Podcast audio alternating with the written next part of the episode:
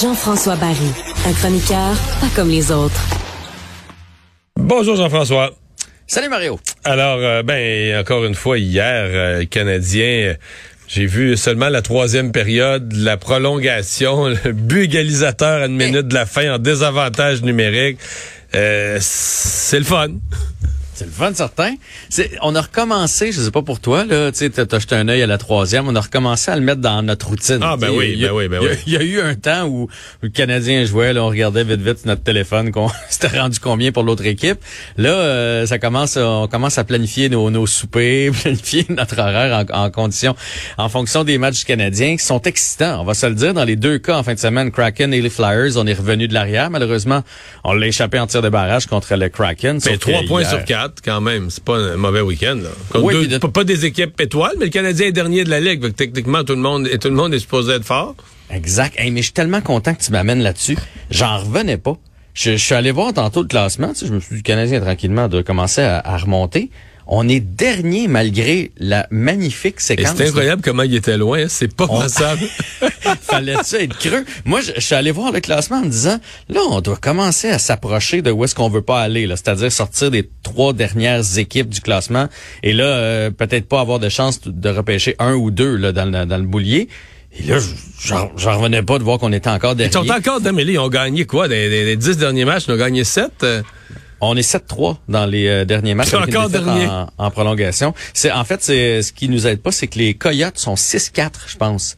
Euh, fait que les autres aussi là sont sur une belle séquence. C'est le, le Kraken, eux autres ça va beaucoup moins bien là. Fait que d'après moi c'est eux autres qui vont terminer dernier en bout de ligne. Mais il y a de belles choses qui se passent chez le Il Canadien. faut parler de Pitlick là, quand même, parce qu'hier soir, euh, c'est vraiment une victoire signée Rem Pitlick. Un but bien placé. C'est sûr que la passe de Sherrod était vive et savante, mais quand même, il l'a envoyé dedans. Là, Tu sais, il l'a, il l'a poté.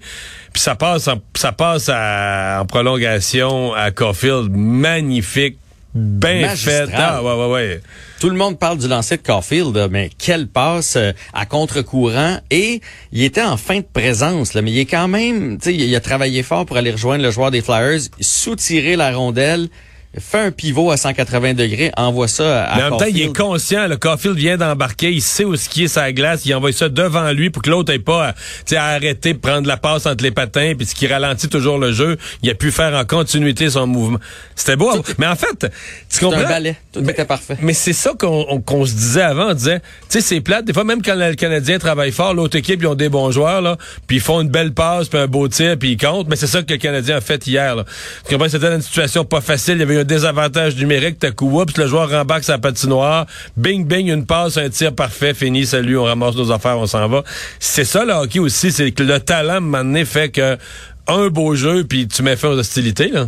Exact. Euh, euh, Le talent et le, momentum. Et présentement, le Canadien y croit. Tu as sûrement lu la nouvelle comme quoi, avant d'entrer là, euh, sur la glace à 5 contre 4, parce qu'on avait une pénalité, Suzuki puis Petlik ont fait, hey, On va on va, compter. on va, on va aller compter. Il était en désavantage numérique, mais quand même, les Puis gars, on ils rit. Ça a l'air qu'on le voit, je l'ai pas vu, mais ça a l'air qu'on le voit à la caméra. Ils rient, ils se disent ça, puis on les voit rire. Ils, ils sourient en voulant dire que c'est drôle, on va le faire pour vrai. Tu sais, ils se croient. ou- Ouais.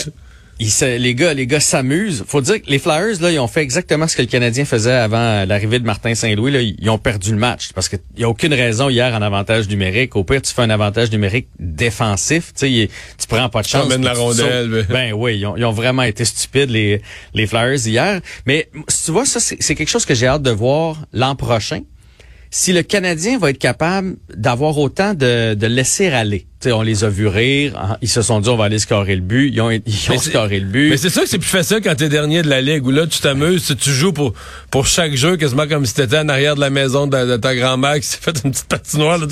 T'as pas de pression, t'es dernier. là. C'est en plein ça. Puis même, tu sais, quand il y a eu la pénalité à Wideman, là, qui a pas été appelé, finalement, les arbitres sont allés à la reprise vidéo en prétextant peut-être que c'était une majeure. Puis là, ça leur a permis de voir le jeu. Ils ont donné une mineure. En temps normal, là, mettons que le Canadien est septième, huitième, neuvième, on se bat pour une place en.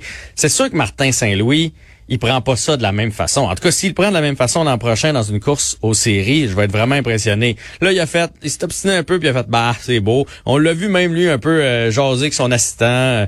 tu sais, ça dérange personne. À la limite, on aurait perdu, on aurait perdu, c'est pas grave. Mais l'an prochain, quand ça va compter, est-ce que est-ce qu'on va être capable de faire le même genre de jeu? J'ai hâte de voir. Mais Rem Pitlick, c'est toute une acquisition. Là.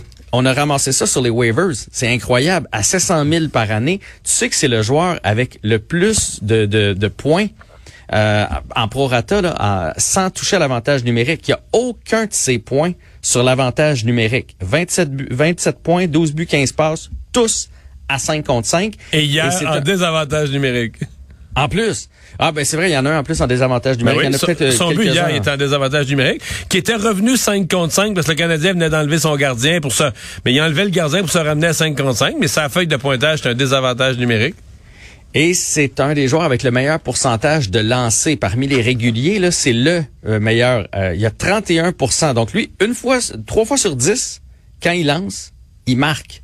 Et les bons marqueurs, là, prenons un Austin Matthews qui est le meneur dans la ligue là, pour le 19 fait que, fait que Rem Pitlick, c'est moi j'espère que le Canadien va lui offrir un contrat. Il a 24 ans, euh, joueur autonome avec restriction l'an prochain. Je veux dire, c'est pas un gros risque d'offrir un contrat de 2-3 saisons à 1 million, 1 million et demi à ce gars-là. Je pense que tu peux le mettre sur une 4, sur une 3. Il y a un gars qui se blesse, tu le montes un peu. C'est une espèce de couteau suisse qu'on va pouvoir mettre partout et qui va agréablement remplacer Byron et les Conan lorsqu'ils ne seront plus là. Et moi, je vais t'annoncer quelque chose. Vas-y. Quand je vais être écœuré, je vais prendre ma retraite, là, je reviendrai pas le mois d'après. Note ça.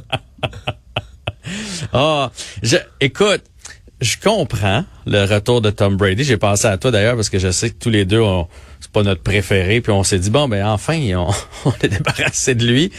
Euh, je comprends que, là, ce qu'on, ce qu'on peut sous-entendre, c'est il, a, il, a, parlé sur le coup de l'émotion. Ça s'est ça s'est mal terminé. Il a fait bon, moi je n'ai assez, puis euh, je raccroche après une belle saison. Puis là, il y a eu des, des remords, probablement qu'on y a tiré l'oreille. Mais je pense aussi, que les gens à Tampa Bay, la direction de l'équipe, a dit tu le regardes la, les performances qu'ils étaient capables de livrer cette année. Ils ont personne, personne, personne dans Pipeline qui peut livrer de l'équivalent tout de suite en, euh, en septembre prochain. là. Ben, c'est en plein ça. C'est ça je disais, probablement qu'on l'a gossé un peu là, pour qu'il revienne. Les joueurs doivent l'avoir rappelé. Puis là, il y a des, des joueurs autonomes qui disent ah, je vais te signer avec les Buccaneers? Là, c'est sûr qu'une fois que tu as, Brady dans l'alignement, il y en a plusieurs qui vont avoir le goût de revenir aussi. Mais je, trouve, pour une légende, là, parce qu'on a beau pas l'aimer, ça reste une légende. Je trouve ça, je trouve ça euh, je sais pas, je trouve ça, ça ternit un peu euh, la, Tu sais, c'est pas comme Michael Jordan qui a vraiment été essayé d'autres choses puis qui est revenu quatre ans après. lui, ça a fait Ah non, moi je m'en vais. Ah, puis non, euh, je reviens. Mais bon, on a juste une vie à vivre. S'il y a encore le goût de jouer, euh, pourquoi pas pourquoi pas y aller? Et moi, il y en a qui disent c'est peut-être l'année de trop. Je sais pas ce que tu en penses, mais moi, je pense qu'il est encore capable de, de tirer son épingle du jeu sans aucun problème. Mais ça, on ne sait jamais, tu sais, l'année de trop, parce qu'au football, il peut être blessé. Il peut être blessé au deuxième match. Il peut... Tu sais, c'est toujours un risque. Là. Il avait fini cette année, même sans gagner dans une certaine gloire. Là, il prend le risque de l'année de trop. Hey, merci, à demain. À demain.